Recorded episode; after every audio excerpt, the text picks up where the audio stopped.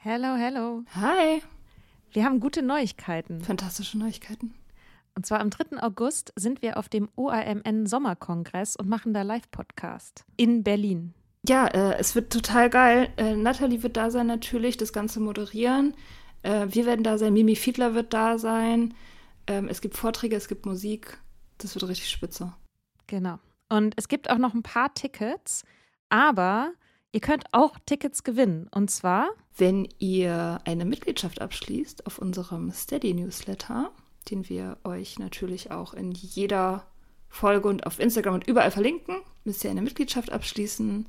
Das ist sowieso eine gute Idee. da schreiben wir nämlich einmal die Woche sehr, sehr schlaue Dinge. Ihr könnt mit Soda Club up to date bleiben und vor allem könnt ihr dieses Projekt mit am Leben halten. Genau, ihr finanziert damit auch Ingos Arbeit und unsere Arbeit und dafür kriegt ihr tolle Texte von uns und Bonusfolgen.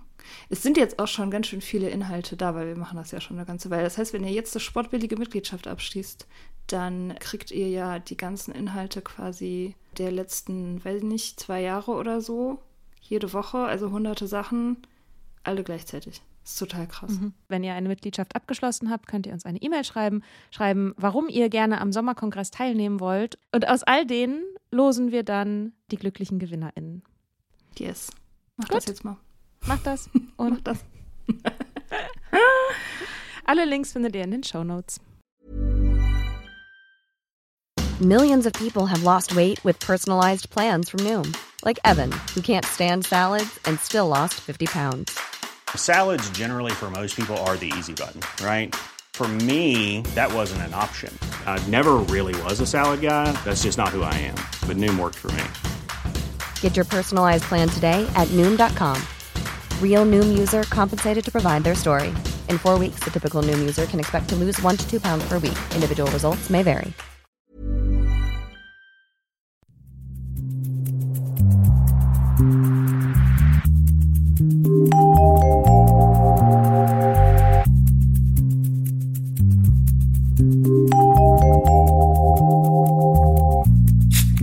Hallo. Hi. Na, Keiner. wie lief dein Psychotherapeutengespräch letzte Woche?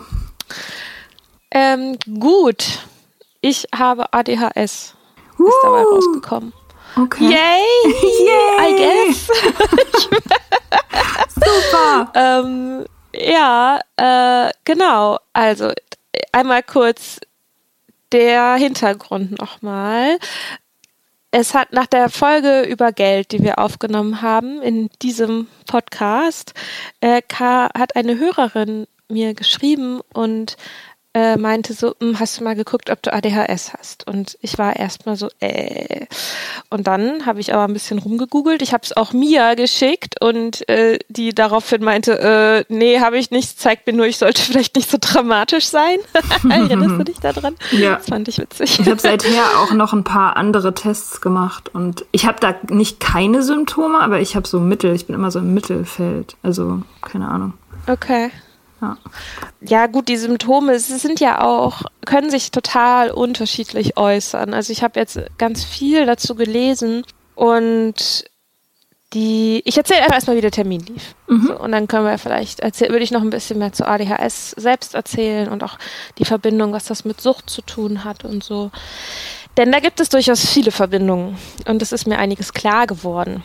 Also dieser Termin lief so, die, das ist eine Psychologin, Psychiaterin, die äh, hier in, äh, die in Hannover tätig ist und eine ADHS-Sprechstunde anbietet. Und da habe ich ihr hingeschrieben, Gott sei Dank per Mail, weil ich glaube, wenn ich da hätte anrufen müssen zu einem bestimmten Zeitpunkt, hätte ich da einfach nicht, hätte das einfach nicht zustande gekommen. Das heißt, ich habe ihr eine Mail geschrieben mit meinen Bedenken und sie hat mir daraufhin eine Reihe Fragebögen zugeschickt. Die habe ich ausgefüllt. Zwischendrin wurden sie mir nochmal komplett geklaut, weil sie in dem Rucksack waren, der mir geklaut wurde. War auch so ja, ein bisschen so, oh, okay. Und also einer auch, den mein Freund ausgefüllt hat, ähm, dann die ganzen Zeugnisse bis zur siebten Klasse und dann habe ich, sollte ich ihr nochmal hinterher schicken, die Zeugnisse, also alle anderen Zeugnisse auch noch. Also sie hat sich meine kompletten Zeugnisse durch die Jahre angesch angeschaut. Genau, diverse Fragebögen. Dann hatten wir ein langes, langes Gespräch gewählt. Ich glaube, der Termin ging insgesamt so zweieinhalb Stunden. Und sie hat mir ganz viele Fragen gestellt zu meinem Lebenslauf, was ich wann wie gemacht habe, zu meinen Symptomen, womit ich Probleme habe. Es passt natürlich nicht alles, passt nie alles, weil sich manche Sachen ja auch unterschiedlich äußern können. Also zum Beispiel ich komme nie zu spät. Ich komme eigentlich immer zu früh.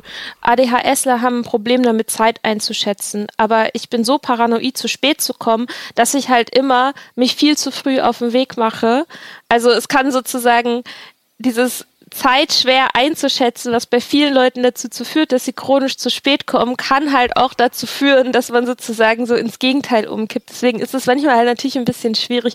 Was davon ist jetzt ein Symptom? Was ist davon einfach nur irgendwie bisschen neurotisch sein oder einfach hm. nur Charakter, so, ja. den man jetzt gar nicht wegtherapieren muss.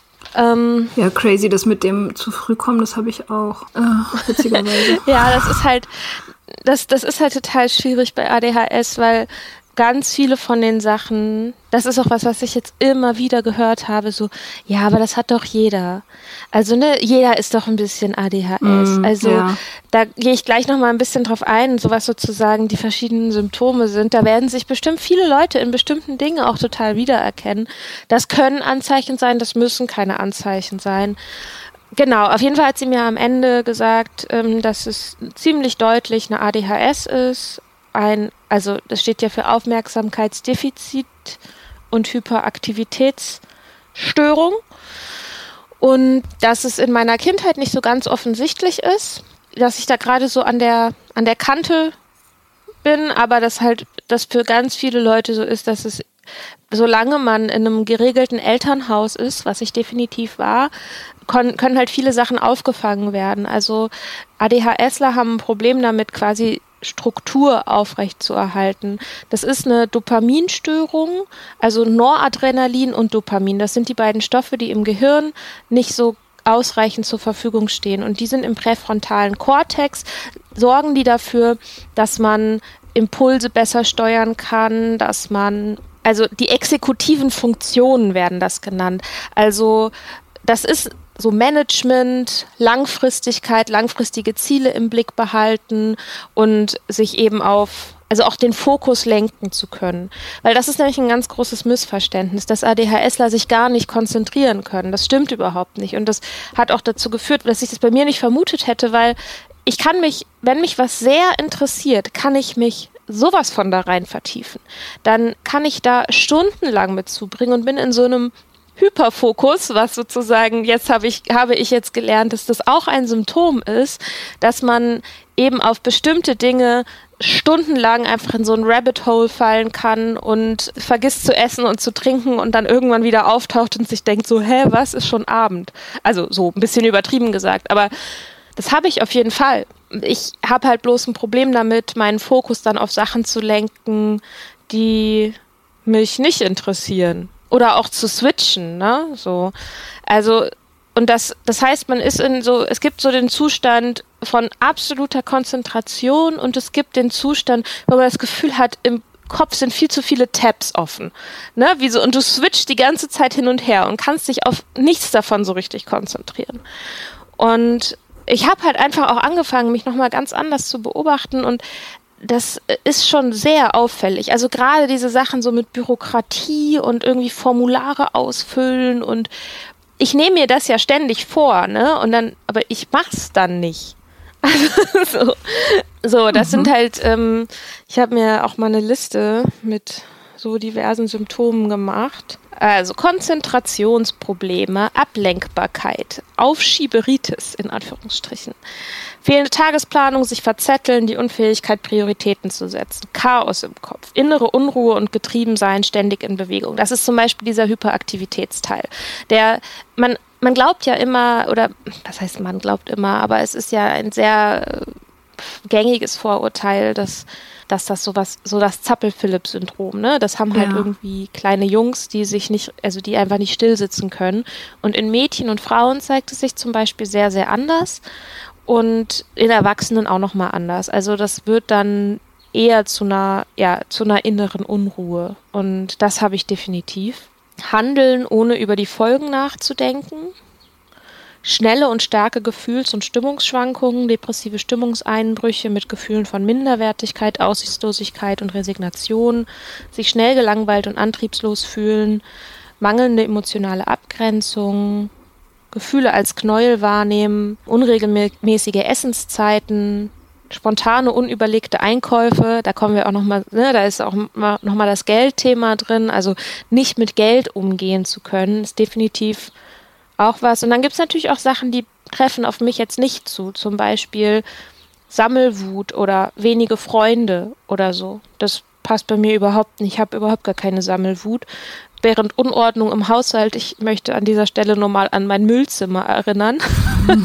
das, ja, das also, berühmte Müllzimmer. Das, das berühmte Müllzimmer. Ja. Oder dass ich ähm, irgendwann mit viel Elan angefangen habe, meine Küche zu renovieren und dann ungefähr ein halbes Jahr es nicht geschafft habe, sie wieder in einen funktionsfähigen Zustand zu bringen, bis ich es irgendwann geschafft habe, Handwerker anzurufen, die das dann für mich gemacht haben. Ich habe immer noch einen halb abgeschliffenen äh, Türrahmen in meiner Wohnung der einfach nackt und mit ein paar Farbplatzern da noch sozusagen da noch ist, weil ich mich nicht dazu bringen kann, den fertig zu machen und irgendwann ja, es stört mich schon. Doch, es stört mich. Das ist ja das Absurde, ne? Wenn ich jetzt sagen würde, das stört mich überhaupt nicht. Auch wenn irgendwas auf dem Boden liegt oder so, das stört mich nicht. Ich, ich sehe das und das stört mich, aber ich hebe es trotzdem nicht auf. Hm. Irgendwie mein Hirn hat da kein Bedürfnis nach. Und es ist halt bei Frauen ist halt oft so, dass diese, dass diese Hyperaktivität sich von außen nach innen verlagert und deswegen nicht so auffällig ist. Und dass Frauen oder Mädchen entsprechend nicht so stark stören einfach. Und deswegen wird es halt oft nicht so diagnostiziert. Ja. Genau. Ja, okay. Das sind so die, die Symptome. Erkennst ja, das, du dich wieder? Ja, ich, äh, wie gesagt, ich habe ja ein paar Tests gemacht und ich fand, also wie gesagt, ich lande immer irgendwo im Mittelfeld, also nicht, nicht null, aber jetzt auch nicht 100 Prozent. Und was mich an diesen Tests immer, was mir aufgefallen ist, war, dass, dass es sehr jetzt zeitliche Symptomatiken sind. Ne? Also, dass sozusagen die, die Welt, in der wir leben, mit Social Media und To-Do-Listen und Produktivität und Selbstoptimierung und ständiger Verfügbarkeit von Informationen und Aktivitäten und Kommunikation diese ganzen Symptomatiken, also oder ganz viele von diesen Symptomatiken total befördert und man das Gefühl hat, dass es auch teilweise so Volkskrankheit Charakter hat. Ne? Dieses so, ich kann mich nicht auf eine Sache konzentrieren, mir fällt es schwer zu priorisieren, viele Tabs im, im Kopf offen, allein die Sprache ist ja schon irgendwie so, ja, das ist genau das, was wir alle machen den ganzen Tag. Ne? Wir stehen auf und das Erste, was wir machen, wir machen Instagram an. Und das macht natürlich, ich meine, das ist erwiesenermaßen auch, hat es krasse Auswirkungen auf unsere Konzentrationsfähigkeit. Insofern fand ich das total schwierig abzugrenzen, was ist jetzt, was bin jetzt ich und was ist einfach nur sozusagen die, die Welt, in der wir leben. Was das Problem ja nicht ja. schmälert, sozusagen, aber es ist trotzdem, das, das macht es irgendwie komplexer. Ähm, genau, weil, weil viele Sachen, glaube ich, sind, sind in den letzten Jahrzehnten bestimmt brisanter geworden für alle. Nicht nur für, ja. keine Ahnung, uns oder jemanden. Ja, ist genau, und das ist, glaube ich, auch so ein bisschen das Schwierige, dass eben viele Leute sagen, äh, das sind Sätze, die ich jetzt oft gehört habe, zum Beispiel in Bezug Unordnung in den Finanzen und in den Papieren oder so, ne? Und dann sagen Leute, ja, aber niemand macht gerne seine Steuererklärung oder wer bezahlt schon gerne Rechnungen? Und das, ja, das stimmt. Und natürlich hat jeder mal lässt jeder mal den Abwasch ein bisschen länger stehen und jeder hat mal irgendwie, hat mal Konzentrationsprobleme. Ne? Das, ich glaube, und deswegen, das ist auch ein wichtiges Kriterium ist halt der Leidensdruck. Mhm. Also wenn ich jetzt so überlege, es gibt viele Dinge, die ich nicht mache oder gemacht habe, weil ich mir da zum Teil selber nicht vertraue. Also zum Beispiel, dass ich die Freiberuflichkeit eigentlich nie wirklich weiter verfolgt habe, obwohl es eigentlich eine Art zu arbeiten wäre, die mir entspricht. Also projektbasiert und Dinge, die mich interessieren im besten Fall so, ne? Und eher irgendwie nicht unbedingt die Gleichförmigkeit des Angestellten-Daseins. Aber ich traue mir nicht, nicht zu, die Bürokratie auf die Reihe zu bekommen. Das schränkt mich in meinem Leben schon ein. Oder ähm, also ich habe mehrfach versucht, einen Führerschein zu machen. Und habe es einfach nicht geschafft.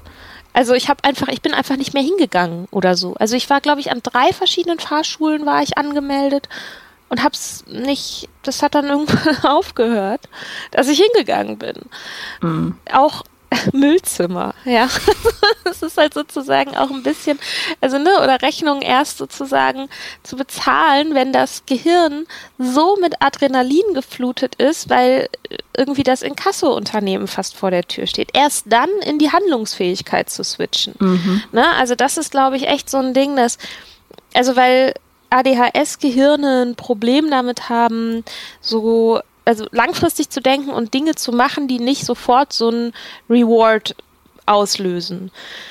Und äh, sozusagen selber sich Krisen im Leben zu erschaffen, also weil eine Rechnung so lange liegen zu lassen, ist ja nichts anderes, als sich eine Krise zu erschaffen, um überhaupt erst handlungsfähig zu werden. Ja. Und das ist ja auch eine, das ist einfach eine enorm anstrengende Art zu leben. Ja.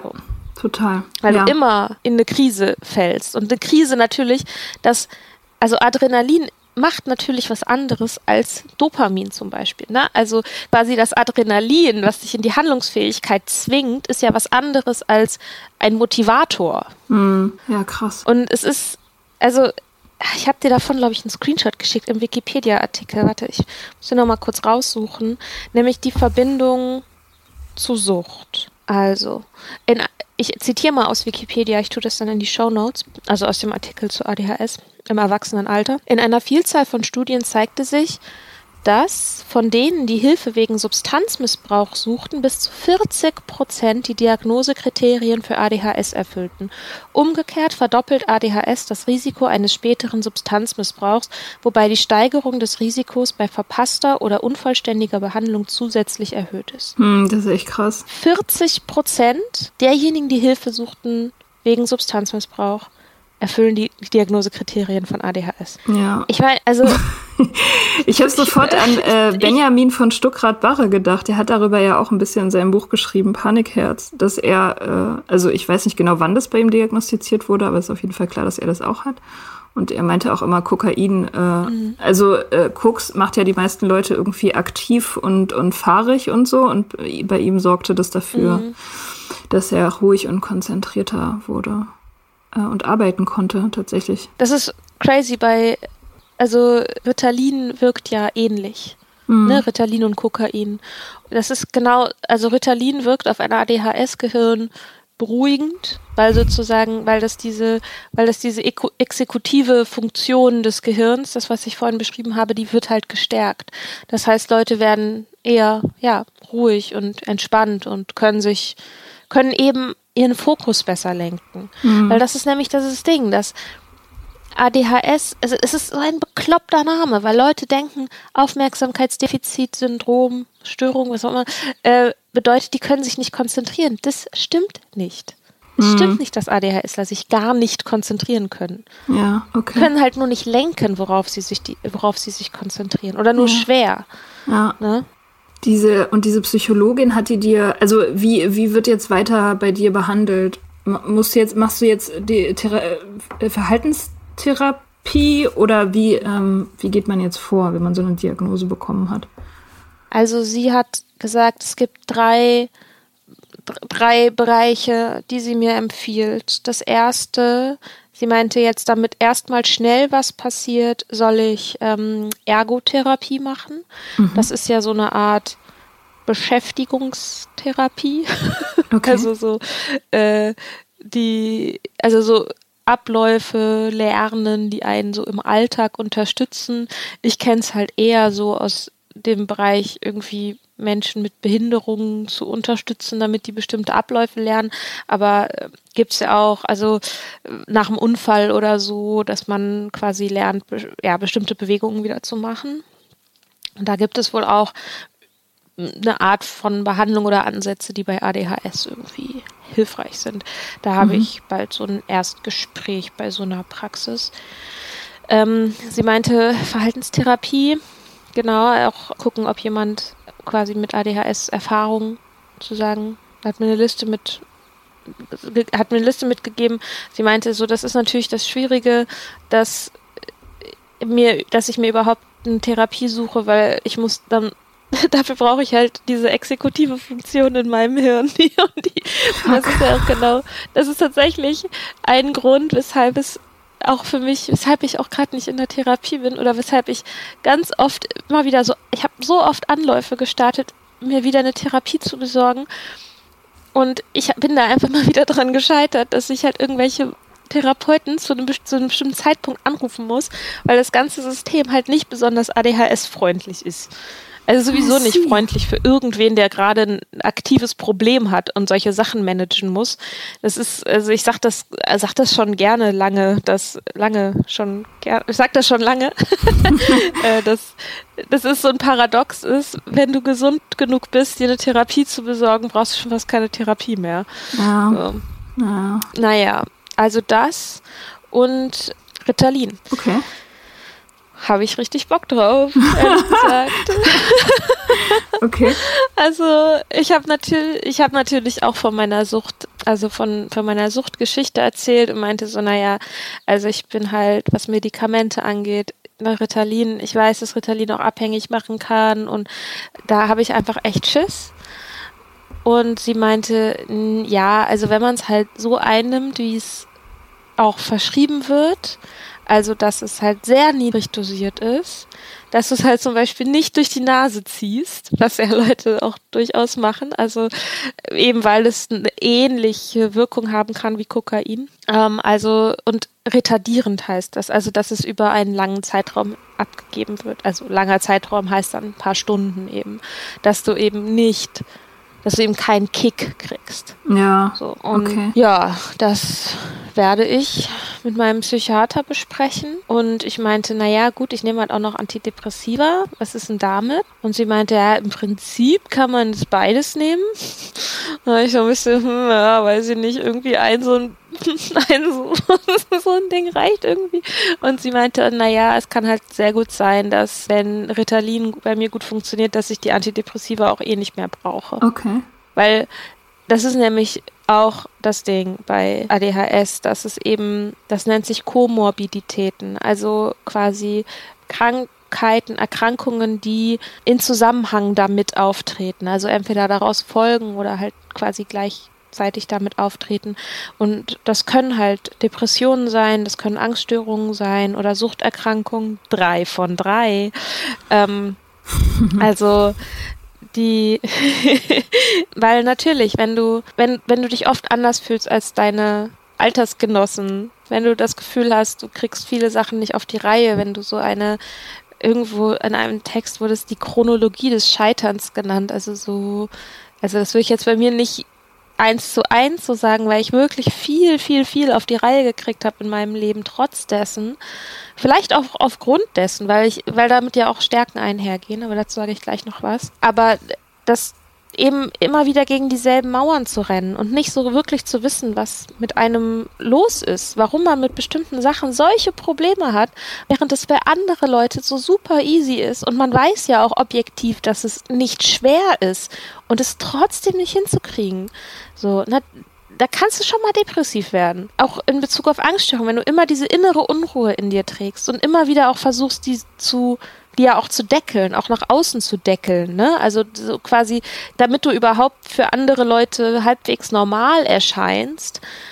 Natürlich entsteht da Anspannung und aus Anspannung entsteht Angst. Ne? Also ich will nicht sagen, dass das die einzigen Gründe, dass ADHS die einzigen Gründe dafür sind, aber es ist halt, es ist zumindest kein Zufall, würde ich sagen. Und es ist auch kein Zufall, dass ich weil mein Kopf enorm laut ist, immer und da immer ziemlich viel los ist und ich selten wirklich entspannt bin, dass ich mir Alkohol gesucht habe und Nikotin. Mm, ja, um mich selber zu beruhigen. Und es ist auch, glaube ich, kein Zufall, dass sozusagen diese Diagnose jetzt erst offenbar wird oder diese Probleme wirklich hervor, nochmal anders hervortreten und klarer hervortreten, weil ich aufgehört habe, mich selber ständig ruhig zu stellen. Ja. So. Ja. Ja. Krass. Ja. Okay. Naja, aber dann ist es ja wirklich eine gute Entwicklung. Du äh, kennst jetzt, du hast jetzt Licht, äh, Licht sozusagen reingeworfen, kennst jetzt äh, Mechanismen und kannst, kannst dir selbst viele Sachen besser erklären. Das ist eigentlich erstmal super. ja, es ist schon, es ist schon, ja, also es ist schon enorm erleichternd. Ich glaube, was ich schwierig finde gerade ist, dass es ist schwierig, meinem Umfeld zu verklickern, was für ein, eine tektonische Bewegung in meiner Psyche gerade dadurch passiert. Also was das eigentlich für mich bedeutet. Weil natürlich die Leute, die mich kennen, kennen mich halt so, wie ich halt bin und mögen mich so, wie ich bin und haben, hatten bis jetzt nicht das Bedürfnis, da eine Diagnose drauf zu klatschen. Für die ist es halt so, Mika ist noch Mika und die, äh, ja, ob die jetzt nun ADHS hat oder Peng, ne? Aber für mich ist es halt so, als ich kann das gar nicht richtig beschreiben. Ich finde es so schwer, das zu beschreiben. Es wird einfach so viel klar und es, ich fange an, auch so, als ob irgendwie so an ganz vielen Situationen, die ich vielleicht auch sogar schon abgeschrieben habe, als okay, ist vorbei, denke ich jetzt nicht nochmal drüber nach, die hole ich jetzt nochmal raus und gucke sie mir an und denke so, ach ja, das wichtigste Puzzleteil fehlte. Und jetzt ja. kann ich das da reinsetzen. Ja. Ich habe auch zum ersten Mal wieder seit seit eigentlich forever habe ich Bock auf Therapie, weil ich denke, krass, ich weiß jetzt, was mit mir los ist. Ich daraus ergeben sich nicht nur Schwächen, sondern es ergeben sich daraus auch Stärken. Also die Stärke halt meinen Hyperfokus irgendwie zu lernen, den irgendwie auch besser für mich zu nutzen ähm, oder auch also kreatives Denken, auch assoziatives Denken, ähm, all solche Sachen und auch Empathie, all diese Sachen sind halt bei ADHS-Lern viel stärker ausgeprägt. Und die Sachen, die ich halt nicht auf die Reihe bekommen habe, da kann ich jetzt Techniken lernen, damit ich die besser auf die Reihe kriege. Und ich muss es nicht mehr immer nur als mein persönliches Versagen abschreiben. Ja. Und das ist, ach, es ist einfach total krass. Ja, es ist krass, es ist mega gut. ich meine, es ist natürlich auch total anstrengend, weil du ähm, jetzt alles äh, nochmal neu durchs System laufen lassen musst und über alles neu nachdenken, aber im Prinzip ist es voll gut. Ja. Weil äh, man hat die Hände frei dann auf einmal, ne? Und kann, ja. also wenn man irgendwie, wenn man den Feind kennt. Das, also ich meine, so ein bisschen wie, wie mhm. ähnlich ist es auch, also was du jetzt eben gesagt hast, mit dem Trinken, mit dem Trinken aufhören war bei mir auch so ähnlich. Ich habe auch, nachdem ich verstanden habe, was das für einen krassen Einfluss hat, das versteht man ja nicht, wenn man noch drin ist irgendwie, weil die ganze Kultur ja auch so funktioniert. Als ich das verstanden habe, habe ich gedacht, so, ach, ja. guck mal, krass. Und die Beziehungen, die du geführt hast, die waren deswegen so, weil, weil diese Intoxikation stattgefunden hat und diese, diese ganzen Mechanismen und so. Um das alles nochmal neu aufzurollen, das ist krass anstrengend auch. Anstrengend und ähm, mhm. manchmal äh, beängstigend. Aber im Prinzip gut. Ja. Ja, ja, voll. Also und das ist total verrückt, weil ich habe das natürlich in Bezug auf Trinken habe ich das ja auch gemacht. Also mhm. ne und das ist ja. also es ist irgendwie crazy, dass ich jetzt so denke, okay, boah, boah, den, von dem Gedanken muss ich unbedingt erzählen. Ich habe letztens, ich hatte wirklich den Gedanken, als ich im Keller stand, das, das tut überhaupt nichts zur Sache, bis ich im Keller stand. Ja. Doch, da habe ich nämlich das Altglas meiner Familie gesehen und dachte dann plötzlich so, ach, jetzt weiß ich ja, warum ich getrunken habe. Vielleicht kann ich ja wieder anfangen zu trinken. Und ich war so, äh, geht's noch? Das Hallo, hast du ernsthaft Mika, gedacht? Mal, Krass, wie lange hast du das gedacht? Ich habe das wirklich. nicht lange. Okay. Aber also es war wirklich so ein Moment von, ah ja, okay, ich habe ich hab mich ja damit runtergeregelt, ich habe Alkohol benutzt, um mein Gehirn ruhig zu stellen. Und wenn ich dann erstmal Ritalin nehme, dann kann ich Geil. mal wieder trinken. Also was? Also so. Uh. Ja, ähm, also, ja, ich weiß auch nicht. Also ich werde nicht wieder anfangen zu trinken. Nein, bitte nicht. Ähm, aber das hat mich schon so ein bisschen schockiert, weil ich sozusagen gerade, vielleicht kommt es daher, dass ich gerade eh, weil ich in dem Prozess bin, alles Mögliche neu zu deuten und neu zu hinterfragen, dass das, dass ich quasi die Nüchternheit einem ähnlichen, einem ähnlichen Prozess unterziehe oder so. Oder rationalisiere ich da jetzt einfach nur Nee, ich, Suchtgedanken? nein, das Keine ist, Ahnung. Ich, klar ist es irgendwie ein Suchtgedanke, bestimmt. Also das ist ein alter Gedanke, der, der halt irgendwie immer noch so im System drin ist. Aber letztendlich, wenn man alles neu checkt und überall, wo man früher Zweifel hatte, nochmal nachhakt in Gedanken, dann ist es ganz normal, dass man sowas denkt, glaube ich. Also, warum? Ja, also ja, ich glaube, das ist normal. Also man muss Ja. es halt dann irgendwie checken und dann wissen, okay, das ist jetzt irgendwie nicht so der richtig toller Gedanke, den ich nicht weiterverfolgen sollte. Aber das, das passiert ja auch. Also ähm, ja, man kann ja alles denken, was man will. Ja, ich habe auch ich äh, neulich dran gedacht, weil Laura McCohen hat mal in ihrem äh, Podcast erzählt, dass sie irgendwie allein auf so einer Skihütte war oder so ein paar Tage, wo sie niemanden kannte und ohne Telefon oder so. Und da hatte sie in einem Supermarkt vorm Weinregal so einen Gedanken, dass sie, dass sie sich gedachte, ähm, no one would know. Wenn ich Ja. das jetzt machen würde, keiner würde es jemals erfahren. So, und das ist natürlich irgendwie so ein ganz, das ist so ein krass normaler Gedanke einfach, weil man ist halt so ein Wesen irgendwie, so ein, Trickster-Wesen irgendwie, was sich selbst und andere gerne verarscht. So. Du kannst ja. Ja. mal versuchen. Ja, Ist ja nur legitim. ja.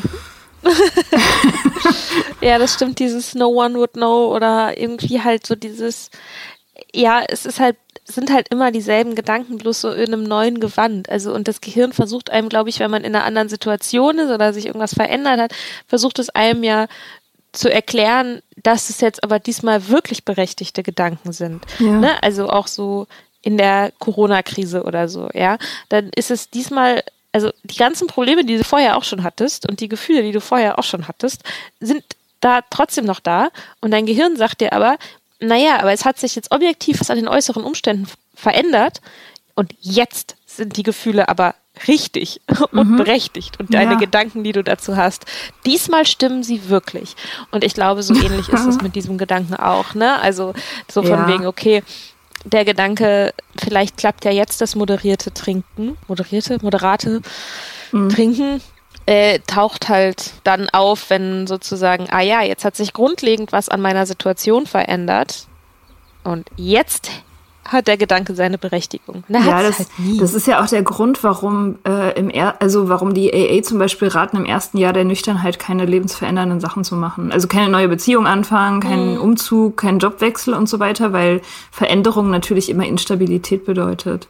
Also zumindest für eine Weile. Mhm. Ne? Wenn sich Sachen verändern, dann verschieben sich Sachen und das, das macht das Leben einfach instabil. Was gut ist, aber was eben auch gefährlich sein kann. Deswegen Mhm. sollte man auch nicht alles auf einmal machen. Das ist auch immer ein guter Tipp.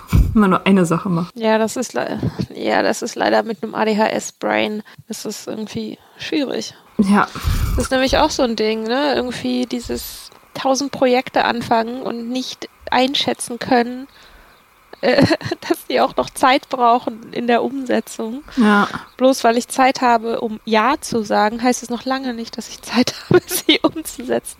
Aber, also, und das ist, glaube ich, auch, naja, und das ist ja auch was, was sich jetzt in der Nüchternheit eigentlich erst eben gezeigt hat, als ich aufgehört habe, mich zu sedieren.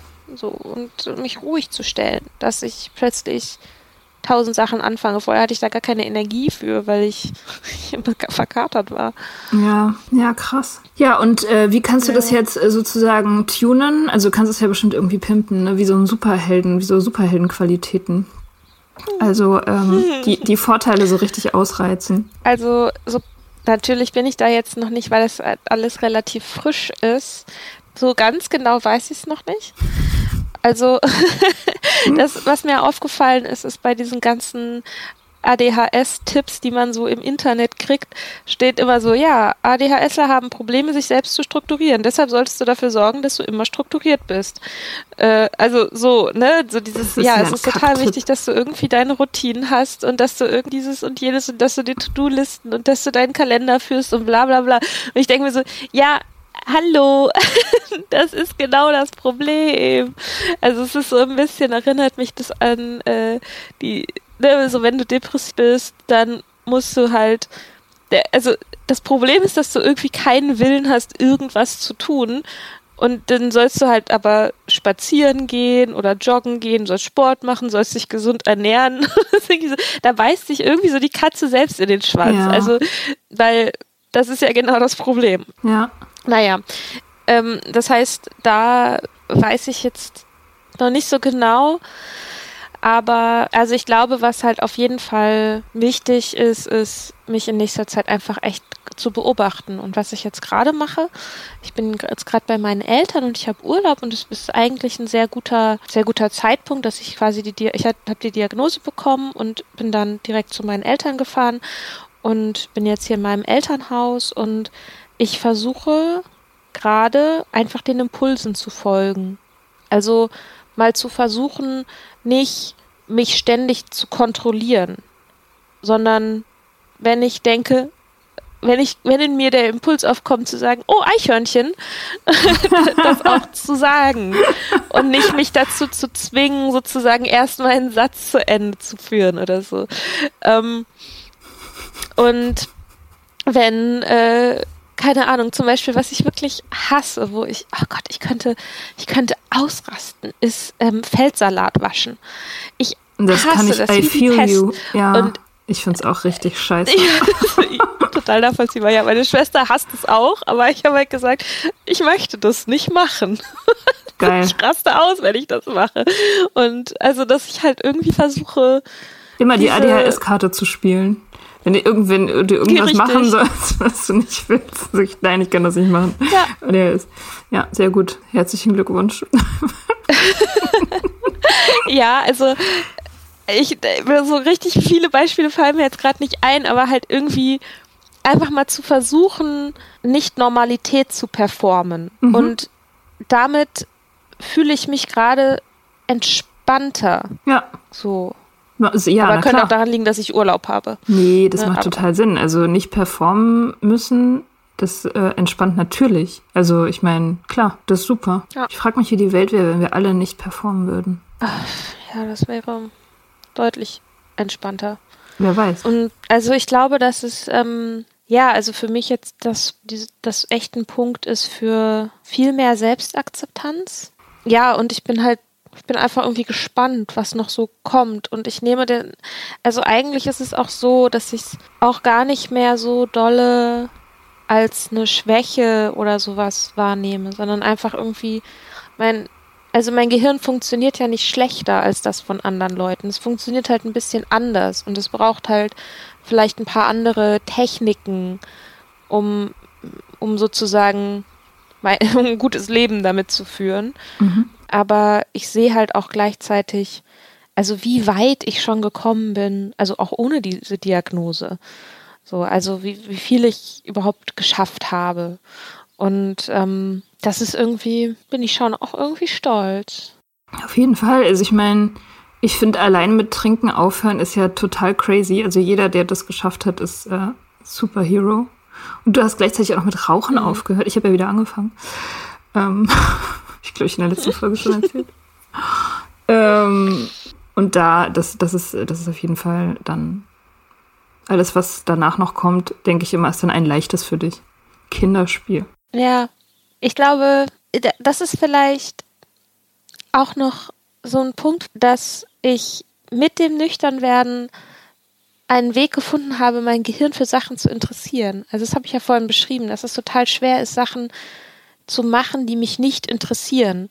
Und ich habe es mit dem Nüchternwerden, ich glaube, das ist jetzt eine Deutung, natürlich nicht die allereinzige, aber eine Deutung ist, ich habe Zugang zum Nüchternwerden und zum Thema Alkohol gefunden, der mich interessiert, der mein Gehirn sozusagen mit ganz viel Motivation flutet, weil das so ein interessantes Thema ist. Und mein Zugang zu dazu, meine Finanzen auf die Reihe zu kriegen, ist zu verstehen, wie die Börse funktioniert und mir Mindset-Übungen und was weiß ich zu suchen. Und, und ADHS interessiert mich total, weil es einfach ein mega spannendes Thema ist. Ja. Also, also mir selber Wege aufzutun, wie ich mich interessieren kann und mich dann nicht da durchprügeln muss.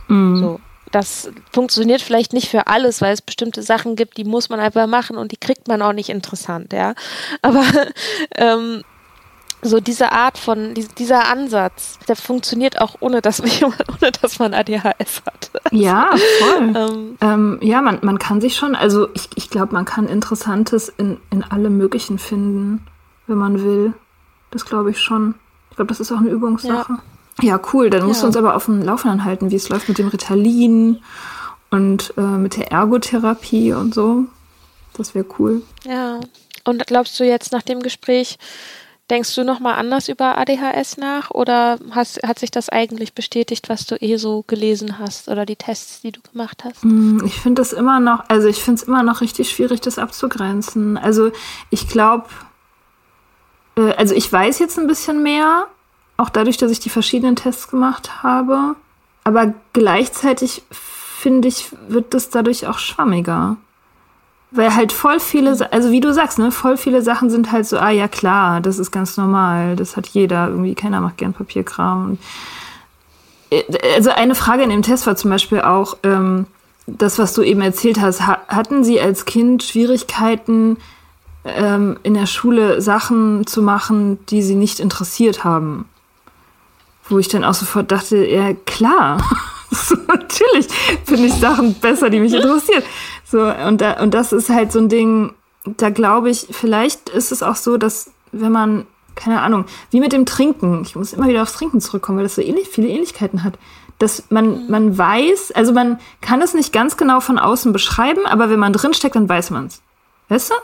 Also so, mhm. wenn, wenn du jetzt, wenn du jetzt ja. irgendwie die Symptomatiken die durchliest und denkst die ganze Zeit so, ah krass, krass, krass, das bin ich, das bin ich, das bin ich, und wirklich das Gefühl hast, so, dir wird was klar, dann ist es wahrscheinlich ein Zeichen dafür, äh, dass, dass da was dran ist für dich. Und bei mir war das immer so, mhm. ich habe mir das durchgelesen und dachte, ja, das stimmt zwar irgendwie, aber ich hatte nicht das Gefühl, dass es irgendwie revolutionär für mich ist. Deswegen denke ich mal, ist es nicht mhm. mein Thema. So. Ja. Obwohl, also, obwohl halt viele, viele Punkte eben zutreffend waren, aber der Leidensdruck ist bei mir auch einfach nicht da und ich habe nicht das Gefühl, dass, genau, dass es eben so, so eine Seite anschlägt. Was die Psychiaterin auch zu mir gesagt hat, war, also erstmal müssen sie nichts machen. Sie mhm. müssen das nicht therapieren. Ne? Also so, sie, sie müssen da, sie müssen auch keine Medikamente nehmen. Also keiner zwingt sie dazu. Ne? Also, und ich meine, ich habe jetzt irgendwie meine 31 Jahre damit gelebt und auch nicht, also mal besser und mal schlechter gelebt, aber ich würde sagen, seit ich nüchtern bin, auch nochmal deutlich besser gelebt. Wenn ich jetzt nicht das Bedürfnis habe, da jetzt sofort was dran zu machen, dann ist das auch okay. So, ich ja. habe jetzt halt einen Zettel und einen Stempel, da steht das drauf und kann wahrscheinlich keine Berufsunfähigkeitsversicherung ab, abschließen. Aber mein Gott. Ähm, ja. Hast du sowieso keinen Bock drauf, weil es Papierkram ist. Richtig, das will ich sowieso nicht machen. so, ja. Hm. Mm, genau. Und insofern, ja, aber ich finde, also gerade wenn man vielleicht, also vielleicht gibt es ja Hörer, also gerade Hörerinnen, weil wie gesagt, in Frauen wird es halt häufig missinterpretiert oder gar nicht ge erst gesehen. Also ich bin total baff, dass ich das überhaupt nicht wusste, da, wie, wie überhaupt, was überhaupt ADHS ist. Und ich das, also ich dachte, ich wüsste es, das ist ja immer das gefährlichste Wissen, ne? Wenn man denkt, man weiß was und man, es stimmt aber nicht. Und dass überhaupt erst quasi eine Hörerin dafür auf mich zukommen musste. Und ich habe auch einen, Beitrag, glaube von Funk war das, also oder so, von einer Frau, die heißt Angelina, die ist auch bei Mädelsabende, ist die Moderatorin und die hat, das ist der Beitrag ist, glaube ich, aus dem Oktober oder so und sie wird interviewt und erzählt halt auch davon, dass sie gerade erst ihre Diagnose bekommen hat, die ist auch Ende 20, weil sie irgendwo zufällig im Publikum saß, wo irgendwer anders darüber geredet hat, dass sie sozusagen, wie so ihr Leben ist und sie dachte, hey krass, okay, das bin ja ich. Und diese Art von Zufälligkeit, das finde ich halt einfach so super krass, weshalb ich auch gerne irgendwie mit dem Thema auch noch da weiter irgendwie drüber aufklären möchte oder weshalb auch jetzt ziemlich offen auch ne, so im Podcast ja auch drüber rede. Ich meine, ich habe mich schon seit meiner Jugend habe ich irgendwie mit Leuten zu tun, die ich sag mal psychisch stellenweise ein bisschen labil sind. so ja und mhm. irgendwie da ist alles dabei, ja, von Depression und Alkoholsucht und Angststörung und Essstörung und Borderline und whatever, ja.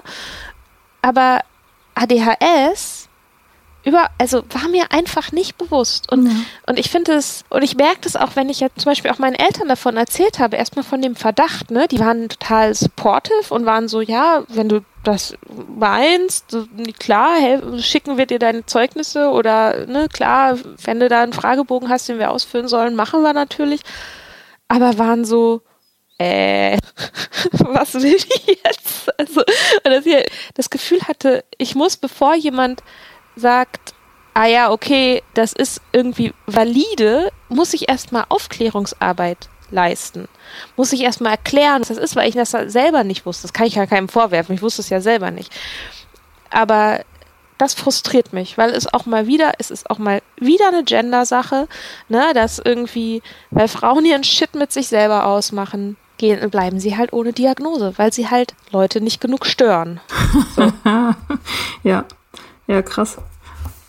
Ja, ja, deswegen ist, äh, ist es gut, Podcasts zu haben, auf jeden Fall. Wir müssen mehr miteinander reden, wir müssen mehr offen über unseren Chat reden. Ja. ja. Es ist total wichtig, damit andere wissen, sie sind nicht alleine mit ihrem Shit. Ja. Ja, cool.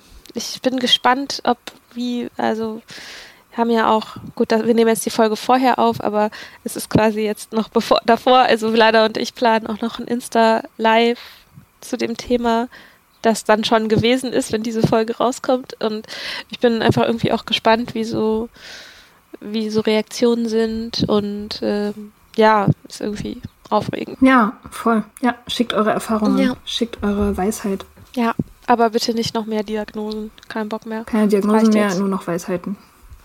Schicken. Genau. okay. Ja. ja. Ja, cool.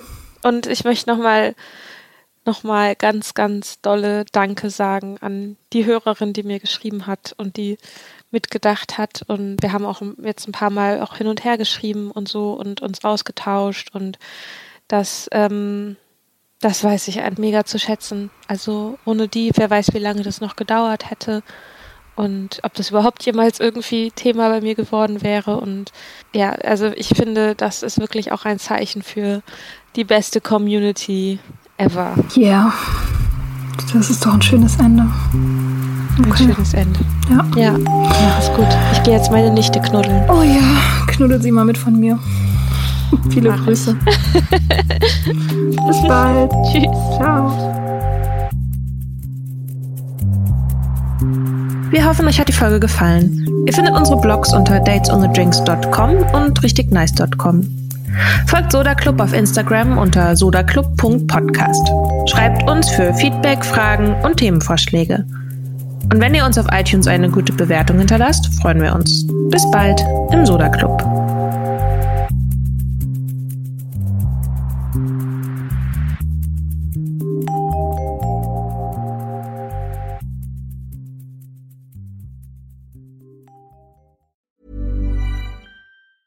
Planning for your next trip?